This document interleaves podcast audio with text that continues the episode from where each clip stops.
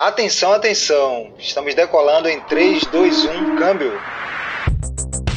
Saudações, terráqueos e terráqueas. Sejam bem-vindos ao Além do Código, o podcast que te atualiza sobre tudo o que acontece nesse nosso planeta azul e por vezes até fora dele.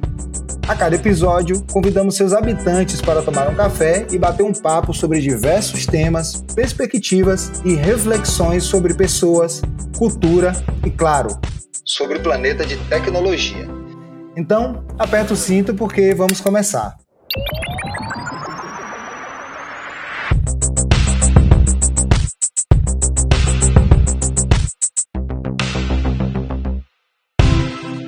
Já fazem dois anos que estamos vivenciando uma pandemia mundial e muita coisa aconteceu nesse meio tempo. Passamos a fazer quase tudo de casa: trabalhar, estudar, nos exercitar, nos divertir, socializar e, claro, a comprar e vender e alugar sem sair de casa, porque aqui também é o LX Brasil. Não é por acaso que o setor de e-commerce expandiu cerca de 31% e bateu mais de 53 bilhões de reais somente em 2021. Esse valor foi considerado recorde, de acordo com a pesquisa Web Shoppers feita pela eByte da Nielsen. O boom do e-commerce acabou impulsionando o crescimento das carteiras digitais, que se tornaram opções mais convenientes e seguras para as pessoas comprarem de casa, correndo menos riscos de fraudes, roubo de dados e etc. Além disso, grande parte da população desbancarizada, cerca de 34 milhões de brasileiros, ganharam a oportunidade de fazer transações financeiras sem necessidade de abrir contas em bancos, etc. Tudo isso que a gente estava acostumado aí nos tempos, a gente que tem um pouco mais de idade sabe bem o que eu estou falando. Essa acessibilidade é refletida nos dados. Segundo a FIS, Fidelity National Information Services, as transações eletrônicas por meio dessa forma de pagamento foram responsáveis por 17% de todas as operações, perdendo apenas para o bom e velho cartão de crédito. Outro acontecimento marcante da pandemia foi a necessidade de se reinventar.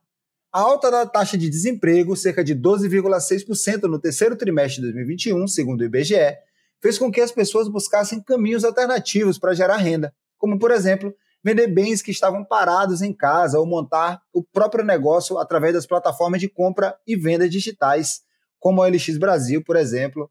E para saber como a LX Brasil atuou diante de tantas mudanças, convidamos duas pessoas especiais da nossa tribo de UX Research, a Gabriela Shimura e o Gabriel Gerizani.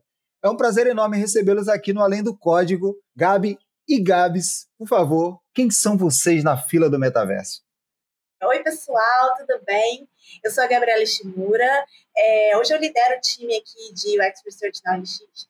Eu já estou aqui há pouco mais de dois anos, né? Entrei um pouco antes da pandemia, então peguei toda esse, essa adaptação aí que a gente está vivendo até hoje. Sempre trabalhei nessa linha de service design, inovação, e aí vim aqui para a OLX para esse desafio de pesquisa com usuários. Olá, pessoal, tudo bem? Eu sou o Gabriel, o Gabs.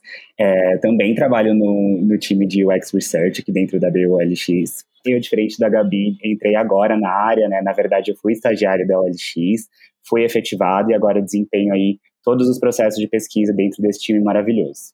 Também estou há mais ou menos há uns dois anos aí na área.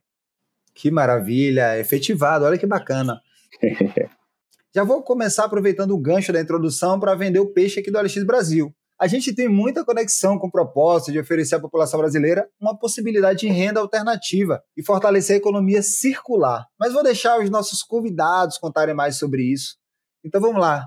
Boa, vamos lá. Acho que um dos grandes pilares né, da OLX como um todo é essa questão de ser acessível, de todo mundo poder comprar e vender de forma gratuita também, porque não é, pelos meios online. E um dos pilares também que né, sustentam toda essa é, o nosso e-commerce, o nosso modelo aí de plataforma de compra e venda digital é a questão da economia circular que vem conciliando desenvolvimento econômico junto de sustentabilidade. Então a possibilidade dos brasileiros, né, desapegarem dos seus itens e até mesmo gerarem negócio em cima disso, porque não, dentro da plataforma é uma coisa que atendeu muito bem nesse cenário pandêmico da, da pandemia do Covid-19. Eu acho perfeito isso. Na verdade, o Janerson comentou essa questão do, do, propósito da OLX, né? E esse foi um dos motivos mesmo que eu também, né? Que a OLX, na verdade, me chamou a atenção como empresa. Né? Então, esse propósito social da OLX e ambiental. E aí, quando eu falo de social e ambiental, eu vejo muito nesse lado de atuação em todo o Brasil, né? O Brasil é um país gigantesco que essa pegada de renda alternativa, se a gente parar para pensar nesse tempo de pandemia, a gente pesquisa, a gente viu muito isso conversando com as pessoas, conversando com os usuários de todos os setores. Todo mundo teve um impacto econômico, né? Alguns maiores, alguns menores. E, e muitas pessoas precisaram se reinventar. E a OLX foi uma alternativa de renda. Ela vem sendo essa alternativa de renda e eu acho que isso faz muita diferença no que a gente faz aqui. A gente, como né, colaborador, o que, que a gente faz aqui. E se a gente olhar também pelo propósito ambiental, é o mote da OLX, né? É impulsionar essa economia circular. Então, um produto que você tem, que não tem utilidade para você, mas que pode ser aproveitado e tem utilidade para outra pessoa, seja por compra, venda, é, e aí produtos gerais, né? Então, roupa, eletrônico, artigos infantis, carros, imóveis, enfim. Qualquer coisa que você possa imaginar aqui, e que a gente é, tem muito esse, esse mote mesmo, né? Então, isso faz parte de propósito também. Boa, Gabi. Acho que como você muito bem colocou, para gente, né, que está aí sempre junto do usuário, entendendo sua dor, sua necessidade, qual a percepção dele em relação ao produto e fora do contexto, né, entendendo seu cotidiano, ver quão transformador é o papel, né, da empresa que a gente trabalha na vida dos brasileiros é muito, muito bacana, né, eu me sinto muito grato em relação a isso e, e quão felizes as pessoas são de poder estar tá tendo seu próprio negócio ou tendo uma renda extra por conta da plataforma, isso é, é bem bacana. Maravilha. E aí, lembrando para quem está ouvindo a gente que o propósito da OLX Brasil é empoderar os brasileiros para realizarem seus sonhos, reinventando o modelo de consumo. Então, isso é, tem tudo a ver aqui com o que a Gabi e o Gabs trouxeram a respeito desse propósito, desse nosso modelo de negócio, e que no mundo que a gente vive, super importante falar sobre isso. Né? A gente está vivendo um momento super desafiador em termos globais e nosso modelo de negócio, esse modelo de economia circular, de poder vender. Aliás, eu vou confidenciar aqui nesse podcast, porque eu falo mesmo da minha vida nesse podcast aqui, vocês já sabem que já escutou outros episódios.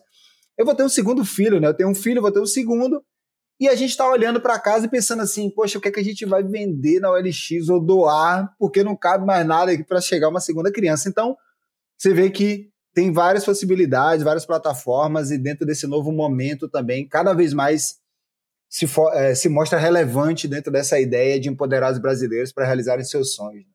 Ô, Gênison, isso não só no cenário de venda, né, também no cenário de compra, né? Então, quão feliz uma pessoa pode estar tá em obter um produto que às vezes é muito fora da realidade dela, né? Então, um videogame, um celular aí de ponta que a gente consegue vender dentro da plataforma um usado, seminovo, de um valor muito mais acessível. Então, essa questão do consumo, do, da mudança de consumo, proporcionada pela economia circular e, enfim, é, a questão da OLX é bem bacana. Muito, muito legal. E aí as, as novas dinâmicas, né? A gente tem novas dinâmicas de, de, de compra e venda que se transformaram né, do, dentro desse fluxo financeiro das pessoas, especialmente com o surgimento das carteiras digitais, com o Pix, todo mundo já conhece. E a OLX Brasil pensou em uma solução para esses dois lados, né? para quem compra, para quem vende dentro da, das nossas plataformas e que é a OLX Pay, né? que já existia no pré-pandemia, foi impulsionada por esse contexto para que se tornasse uma ferramenta ainda mais robusta. E aí eu pergunto, né, aqui para o Gabriel, Gabriel e para a Gabi, como foi possível transformar essa carteira OLX Pay? O que foi preciso aprimorar dentro desse cenário? O que, é que vocês contariam para a gente? Começando com a Ishimura dessa vez. Vamos lá, né? Eu acho que o que foi preciso aprimorar? Acho que basicamente tudo, né? Se a gente parar para pensar, esse momento aí de pandemia mudou muita coisa no, no, contexto financeiro, né? Então, como você bem comentou, a geração do Pix e as carteiras digitais tiveram um crescimento absurdo, né? Quase que do zero ao que a gente está vivendo hoje. E a gente precisou entender isso tudo. Né? Então, como time de pesquisa, a gente teve que investigar isso a fundo. Como é que essa relação entre pessoa e dinheiro né? Quais são os comportamentos? Como é que as pessoas tomam decisão? Qual a preferência do tipo de pagamento? Por que um tipo de pagamento e não outro? Né? Isso muda de um momento para o outro? Se eu estou numa situação X ou numa situação Y? Isso vai fazer diferença para mim?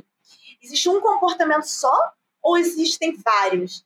Então, a gente precisou entender isso tudo para a OLXP. Né? Então, isso foi muito importante também para a gente, para o produto como um todo, para a gente poder criar essa carteira digital da OLX para conseguir fazer e receber pagamentos, né? Para criar essa melhor experiência possível. Boa, Gabi, acho que é isso mesmo, né? Como a gente falou anteriormente aí, a pandemia da Covid-19, ela trouxe muitas transformações no modelo de consumo, né, do, dos brasileiros e do mundo como um todo, e também acelerou o processo de desenvolvimento digital e tecnológico, né, e as carteiras digitais e novas formas de transação online foram um deles. É, a OLXP ela surge muito nesse contexto da necessidade das novas é, questões do dia a dia, do cotidiano do, do brasileiro. Então agora, o que antes eu fazia na rua, o que eu ia no mercado, o que eu ia até a loja, o que eu trabalhava né, no meu prédio comercial, agora eu passei a fazer dentro de casa, de forma remota. E esse processo de compra e venda também acompanha essa ideia. Então a LXP, a carteira digital da OLX, ela né, vem com a proposta de ter uma jornada end-to-end -end dentro da plataforma. Né? Então é uma possibilidade de você estar tá comprando e vendendo produtos sem sair dentro da plataforma com opções de benefícios como parcelamento, a questão de entrega, então envio a nível nacional, eu acho que são um dos benefícios que aí né, super se, se contemplam com o cenário de pandemia. E aí eu acho que nesse, nesse contexto né, de mudança, de mudanças tão aceleradas, como tudo mudou, desde o modelo de, de consumo né, global, desde essa aceleração tecnológica de novas formas de transacionar online, até os nossos processos. Então, né, como eu falei, antes tudo acontecia ali no presencial, agora as coisas começaram a rolar no remoto. E aí, como time de pesquisa, que é um time que lida com o usuário aí todo o tempo, a gente né, faz entrevista com o usuário, a gente faz dinâmica com o usuário, convida esse usuário é, para conhecer a empresa e tá né, investigando, pesquisando o que a gente quer descobrir com ele. Como que a gente se adaptou nesse novo contexto remoto, que também foi um desafio.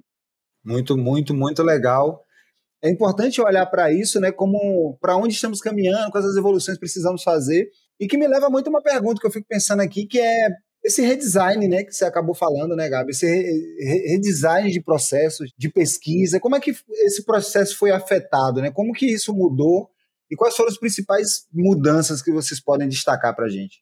Boa, eu acho que só de complementando aí na sua fala muito bem colocada, eu acho que além de você investir nessa, nessa questão né, desses novos processos remotos, então pensando aí em comunicação e nessa coisa relacional, é a gente sempre manter essa questão humanizada, né? Como você se relaciona aí com o seu time de maneira humanizada, quando você presta atenção no, no outro, você se interessa pela outra pessoa da mesma forma que você tem que se interessar pelo usuário, entender, porque às vezes você vai solicitar algumas coisas que não são muito fáceis da pessoa se abrir, né? Tipo, quero entender aí relação é, de compra e venda, como que é a sua vida, como que é a sua rotina. Quando eu pergunto isso para você, se eu não transmitir o mesmo mínimo de confiança, confiabilidade, né, como que você vai se sentir confortável de estar, né, no mínimo relatando essas questões comigo? Então a gente pensar nesse redesenho dos processos, mas sempre atentando e atrelando ao lado humano. Eu acho que esse foi o principal desafio, né, Gabi? Perfeito, perfeito. Acho que, na verdade, Gabriel falou bem, né? A gente, a gente teve que olhar e redesenhar todo o que a gente chama de research ops, né? Todo o nosso operacional de pesquisa aqui. Então, sempre considerando muito essa questão do, do lado humano, mas também pensando como é que a gente, como é que ia ficar no dia a dia, né? De pesquisa mesmo.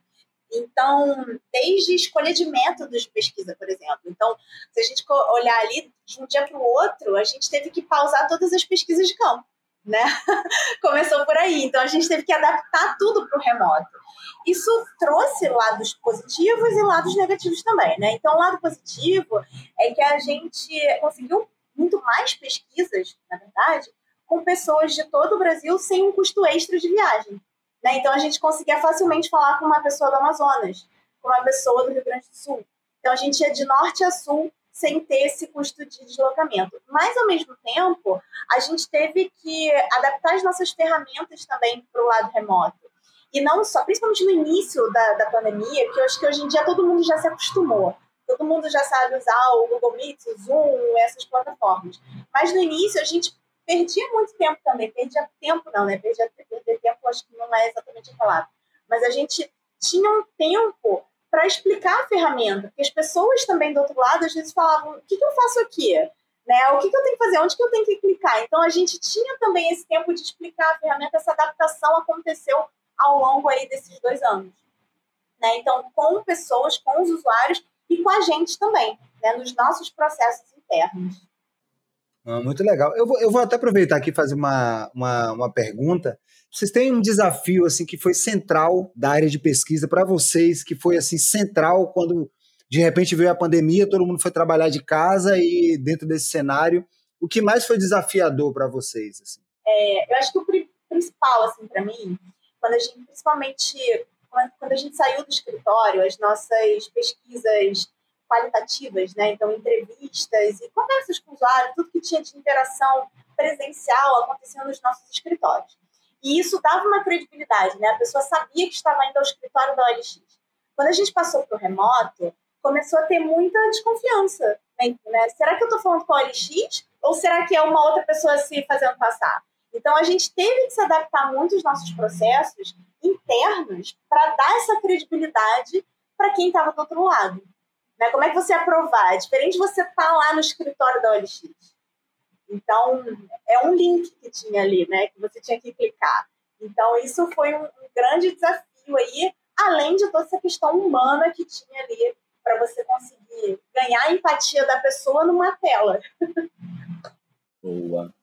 Nossa, Gabi, perfeito. Eu ia trazer a questão de segurança como primeiro lugar, mas aí um, uma outra mudança importante que eu acho que a gente teve em relação à pandemia, que foi um pouco dificultosa, foi mais foi interna, né? Não tanto aí no, no executar das atividades com os usuários, mas acho que na questão de operações internas, de garantir que o conhecimento oriundo das pesquisas, né, das entrevistas, enfim, não se perdesse. Com a questão do remoto, a gente, né, cada pessoa concentrava a informação em um lugar e se você quisesse saber sobre aquilo ou saber quem tinha aquilo, você ia até a mesa da pessoa e perguntava, né? Ah, e, e aí, onde tá? Como que tá? Não sei o que lá. Com o remoto, as relações ficaram mais distantes, né? Você não tem aquele momento do cafezinho, você não tem aquele almoço que você consegue ter uma interação e, sei lá, né? Ser uma coisa mais tranquila e pessoal com a pessoa, né? E fora muitas pessoas indo, muitas pessoas vindo, e aí como que a gente concentra, como que a gente não se perde, não perde esse mundo de conteúdo que a gente tem, né? Para dar realmente voz para o usuário. Então, um grande desafio foi a gente armazenar esses dados, a gente também se é, adequar em relação à LGPD, que veio também nesse cenário né, da pandemia. E também como que a gente pode deixar esse conteúdo acessível e visível para todo mundo, né, da equipe, do, de projetos, enfim, e não perder esses insumos de pesquisa que são muito importantes. Porque a gente sabe que a gente faz muita coisa, mas armazenar isso de maneira assertiva é muito importante também para que o conhecimento não se perca vocês estavam falando aí, eu estava olhando assim, pensando mesmo, fazendo um mergulho, né? Como que você faz essa transição, né? Assim, meio que de uma hora para outra. Eu lembro bem o dia que eu comecei a trabalhar de casa, assim. Eu saí para o almoço, teve uma reunião no escritório, nessa época eu trabalhava em outra empresa, e quando eu voltei do almoço, a notícia, estava todo mundo indo embora. Eu falei, o que aconteceu? Pô, teve uma reunião aqui com uma pessoa que foi no cliente, e o cliente indicou que alguém está com Covid, e por isso, por uma questão de segurança, todo mundo sai do escritório. E dali eu fui e nunca mais voltei ao escritório, né? E como que isso deixei coisa minha na mesa, que só peguei depois de meses. Imagina mudar os processos, né? Os projetos continuarem em andamento e tudo isso. Vocês estão falando de pontos aí que imagino que deve ajudar até muita gente a visualizar coisas que ainda estão em transição, né? É bom lembrar que a gente continua ainda, para muita gente, o cenário remoto ainda é uma realidade, e tem muita coisa que ainda está nesse momento de transição. E aí eu quero fazer exatamente esse gancho de como é possível, né, com a experiência de vocês, é, de sempre disseminar essa mudança para outros colaboradores da empresa, né? Como é uma coisa nova, super conectada. É, como é que vocês fazem? Como é que funciona dentro da LX essa conexão, essa colaboração entre, entre times, esse aprendizado, né? Um aprendizado que um time teve ali na sua frente de trabalho nesse momento, serve como um aprendizado, como um insight para uma outra área. Existe essa troca dentro da OLX entre, entre os times? Tem muita coisa nova, né? Existe, tem que existir, a verdade é essa, tem que existir essa troca. Hoje a gente tem os nossos rituais de time, de compartilhamento, na, de, é, compartilhamento de time e compartilhamento de empresa, né? Então, a gente faz questão de estar tá colocando coisas ali para dar visibilidade para que outras pessoas possam saber o que está acontecendo também. A gente lançou, na verdade, não, não foi o um lançamento, mas a gente intensificou né, um, um programa que a gente tem chamado PAT, que é o nosso programa de aprendizagem continuada.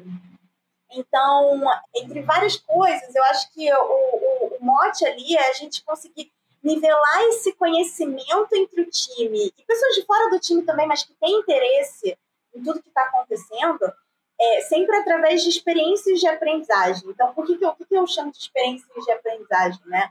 Cursos, apresentações, workshops, mas também ali no dia a dia. Então, como é que é você ter esse acompanhamento no dia a dia do que está acontecendo?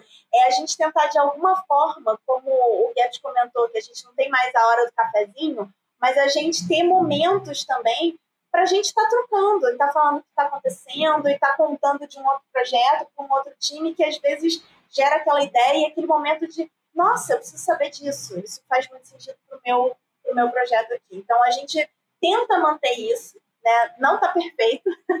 eu acho que a gente está nesse processo ali de interação mesmo, de estar tá testando, aprendendo, tá né? vendo, experimentamos, aprendendo. aprendemos e inovamos. É Exatamente, é, é sobre isso, é sobre isso. Além dos processos de, de pesquisa que a gente teve que se adaptar no cenário remoto, de pandemia, tudo é muito novo, né? Então, por exemplo, a gente passou a fazer muito, muitas pesquisas estratégicas, né? Onde a gente tem poucos insumos sobre o tema dentro de casa e a gente quer entender em profundidade coisas que a gente ainda não sabe. E ninguém sabia, no caso, né? Como que as pessoas iam se comportar por exemplo, no remoto, ou por exemplo, com a pandemia, o que elas iam passar a comprar mais, o que elas iam passar a vender mais, como que elas iriam se ambientar dentro dessa jornada. Então, acho que é, essas demandas de projetos também se diferenciaram dentro do cenário pandêmico, né? Então, coisas que antes a gente estava muito ali no refinamento, as coisas já acontecem muito bem dessa maneira, né? Então, a gente está aqui refinando, está redesenhando em cima de uma coisa que já existe, passaram a ser coisas novas, né? A própria LXPay veio muito nesse contexto de novidade mesmo, novidade para a empresa e novidade para os usuários, né? Digo, de, de uma grande aposta dentro da, da empresa. E uma novidade para os usuários que veio aí no momento assertivo e com grandes desafios também. Sobre a, a Gabi comentou, né, sobre a PAC, então a gente está né, disseminando aí o conteúdo não só de pesquisa, mas essas boas práticas de estar tá né, sempre disseminando a voz do usuário, que, qual é a percepção dessa pessoa, como que ele interage dentro da plataforma e fora dela também, porque é uma questão de ativação para a gente é muito importante, né? Então, como que o nosso no user se comporta, como que a gente pode chamar ele para dentro do nosso produto, do nosso serviço?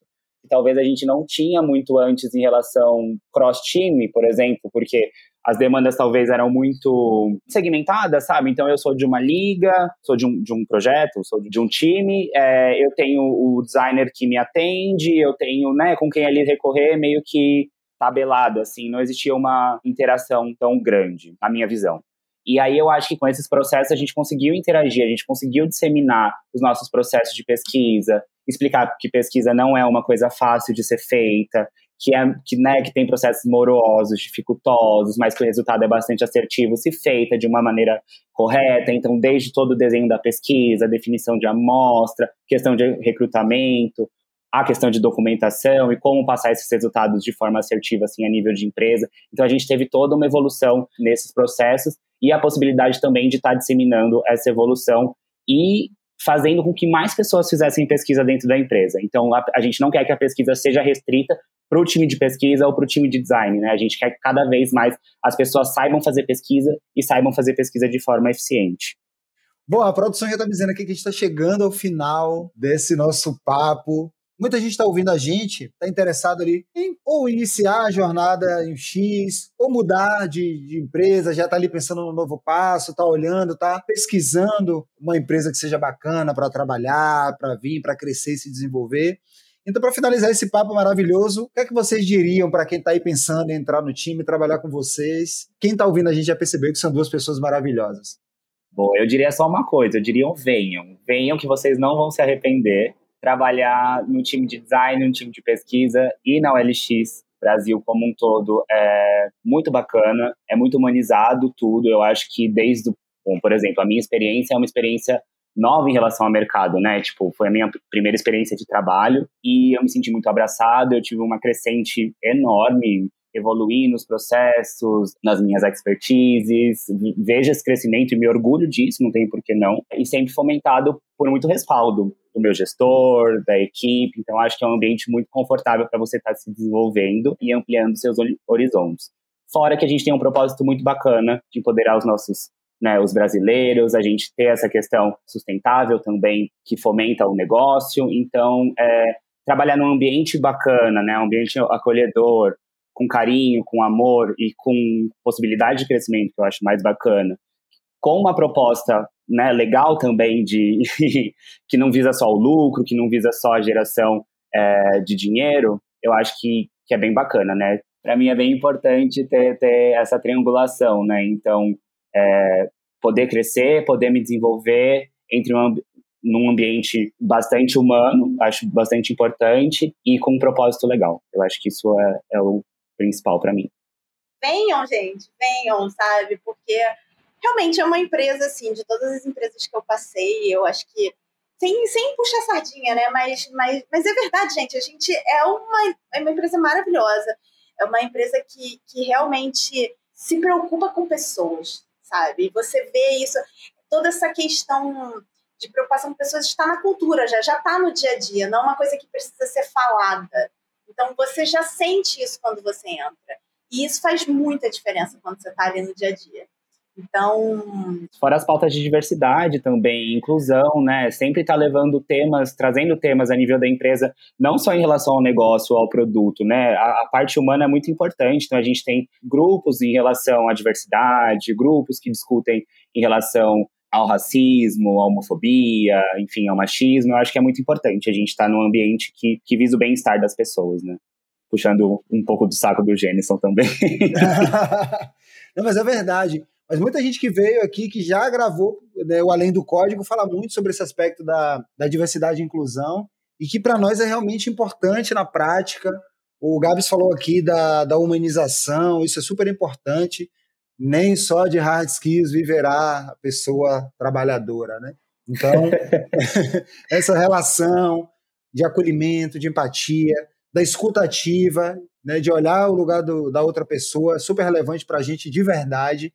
A gente trabalha para isso todos os dias, então, sem dúvida, esse é um aspecto muito bacana que eu também posso contribuir aqui para quem quer vir trabalhar, é, quem pensa, está pensando em mudar de empresa, e o LX Brasil é, pode ser um lugar relevante. Inclusive, no censo de diversidade que nós fizemos, mais de 80% das pessoas que participaram dizem se sentir à vontade para serem quem são na OLX Brasil, e quase 90% das pessoas disseram recomendar o LX Brasil para pessoas dos recortes minorizados. Então, isso para a gente é motivo de muita alegria, que é a cultura que a gente realmente quer construir, que é focada nas pessoas, é focado no bem-estar das pessoas e na felicidade das pessoas. Temos problemas? Temos problemas também. É, mas é claro, a gente está sempre buscando melhorar e fazer o melhor todos os dias. Bom, infelizmente chegamos ao final desse episódio, uma verdadeira aula aqui dos Gabs. Eu vou chamar vocês assim agora. Gabriela, Gabriela Shimura e Gabriel Gerizani, muito obrigado pela participação de vocês. Daí a pincelada final para quem está ouvindo a gente.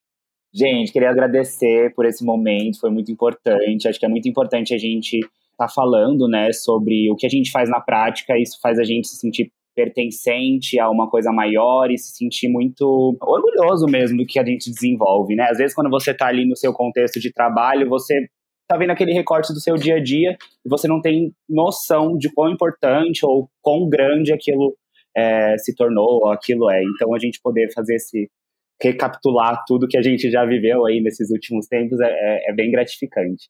E no demais, só agradecer a todo mundo, só agradecer vocês que estão ouvindo, ao Jenison, a minha gestora maravilhosa, Gabi. E é isso, gente. Adorei participar, de verdade. Me chamem para mais pautas. Nossa, gente, muito obrigada. Eu acho que foi lindo isso aqui, né? Eu acho que é uma honra aqui estar falando com vocês, batendo esse papo. Todo mundo está escutando, obrigada. Se você também fica aberto, né? Se vocês quiserem saber mais, procura a gente, LinkedIn, vem falar com a gente. Estamos abertos aí. É isso, pessoal. Obrigada.